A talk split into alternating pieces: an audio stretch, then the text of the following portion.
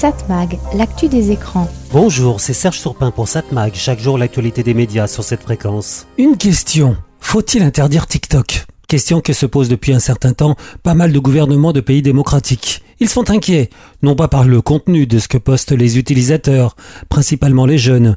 Ils l'utiliseraient d'ailleurs plus de 24 heures par mois. D'ailleurs, TikTok aurait dans le monde plus d'1,7 milliard d'abonnés. C'est beaucoup. Un chiffre d'ailleurs estimé mais pas certifié. Loin de là, même si les dirigeants de la plateforme demandent à ce que les TikTokers, les influenceurs présents, ne cherchent pas à tricher sur le nombre de leurs followers, mais il est impossible à vérifier, et c'est si facile de tricher. Il existe d'ailleurs ce que l'on appelle des fermes à clics qui vous vendent facilement des abonnés. Mais même sans cela, on ne peut pas nier que cette appli rencontre un grand succès. Et donc par les jeunes, les plus âgés d'ailleurs ont du mal à appréhender cette appli et voir très trop souvent des gens qui se trémoussent en se copiant les uns les autres. Disons que pour un boomer, c'est pas évident. Ce qui inquiète le gouvernement, c'est que cette appli est basée en Chine.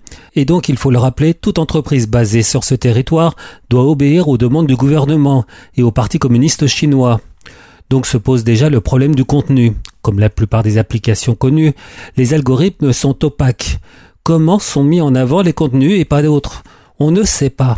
Et même si l'appli véhicule des vidéos, on redoute les tentatives de désinformation. Là encore, tout est sans contrôle. Et on sait que certains gouvernements, dont la Chine donc, n'aiment pas trop la démocratie à l'occidentale et aimeraient bien qu'elle ne soit pas vraiment un modèle. Pas besoin d'aller chercher loin pour comprendre. La démocratie à la chinoise ou à la russe, ça fait longtemps que ça n'existe plus. Il va dire que ces défauts se retrouvent aussi dans d'autres applis, sur Facebook, sur Insta ou Twitter par exemple. La désinformation n'est pas absente, mais elle n'est pas pour l'instant, en tout cas faute de preuves, recherchée par le gouvernement.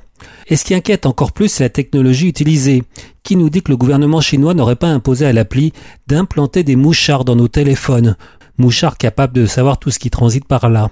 Pas besoin d'aller loin pour expliquer le risque. D'où le fait que de plus en plus de gouvernements interdisent la présence de TikTok sur les smartphones utilisés par leurs fonctionnaires. C'est le cas dans de nombreux pays comme les États-Unis, le Royaume-Uni et même la Commission européenne y pense.